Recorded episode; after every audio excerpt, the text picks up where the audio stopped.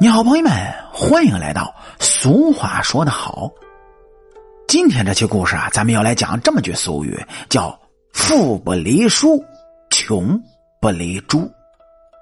您各位要知道，哎，是要想富，你就得读书，多读书才能长见识，才有可能在社会的竞争中站稳脚跟。如果你不想读书，那么你只能一辈子是当穷人来养猪了。因为养猪是最简单的事情，把猪食扔到猪圈里那就可以了，是连脑子都不用动。这就是我们常常听说的这么句俗语，叫“富不离书，穷不离猪”。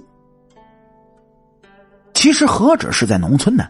我们现在整个社会所遵循的都是这个道理。书是人类社会进步的阶梯。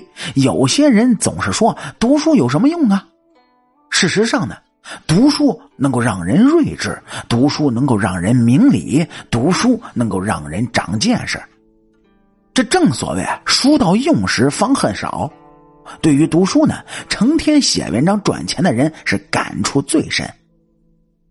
随着时间的推移啊，作者会感觉到自己的知识储备正在慢慢的被掏空，写到最后呢，无甚可写，这就是读书少的原因。说董卿呢，哎，是公认的才女。主持中国诗词大会时啊，信手拈来的诗词佳句，不时可以脱口而出，不加思索，令人是叹为观止。可您各位知道他读了多少书吗？无论是读中学、大学，还是工作以后，每天坚持读书超过四个小时。用他自己的话来说，就是只要有一天不读书，这心里就会发慌。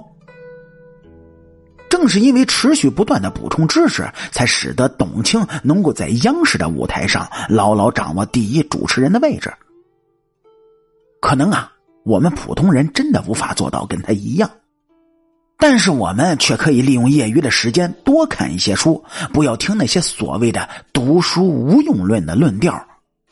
即便是像乔布斯、比尔盖茨这样的富豪，这家里装修最豪华的部分还是书房。说过去的农村人啊，可能意识不到这一点，不让自己的孩子读书，总认为读书有什么用处啊？还不如早点让孩子哎出来做事儿。结果最后就变成孩子什么都不会做，除了养猪，真的就会穷一辈子。甚至于啊，如果你不读书的话，现在连养猪都已经成了问题了。那别人家的猪出栏时啊，能有三百多斤。为什么你家的猪只有一百来斤呢？那就是因为人家通过读书知道了如何给猪配最佳的饲料，而你只知道把一大盆残羹剩饭扔到猪圈里，这猪当然就长不大了。为什么别人家的猪常年健康，而你家的猪却常年生病呢？原因很简单，那是因为别人在不断的学习兽医的知识，能够做到防止猪生病。我这么一说，您应该就认识到读书的重要性了吧？无论干什么，无论走到哪儿，读书学习知识那都是第一要务。如果你认为不读书就能够把猪养好的话，那真是有些脱离时代了。说旧社会啊，农村养猪时那都是老黄历了，现在都不适用了。现代化养猪讲究的是精养饲养，各种新型的猪品种也是不断的出现。说了这么多，归根到底，我认为这句俗语要改一改了。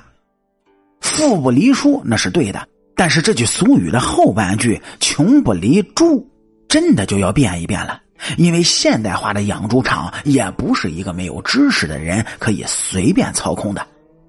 所以，我们每个人从小呢，要养成不断读书学习的好习惯。如今互联网的时代，随时随地的学习变得越来越方便，人呢也是变得越来越懒了。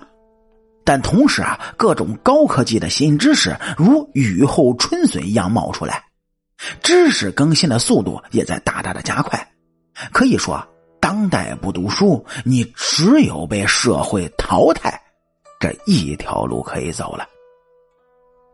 好啦，感谢您各位在收听故事的同时，能够帮主播点赞、评论、转发和订阅。我是您的老朋友水白头。俗话说得好，下期咱们接着聊。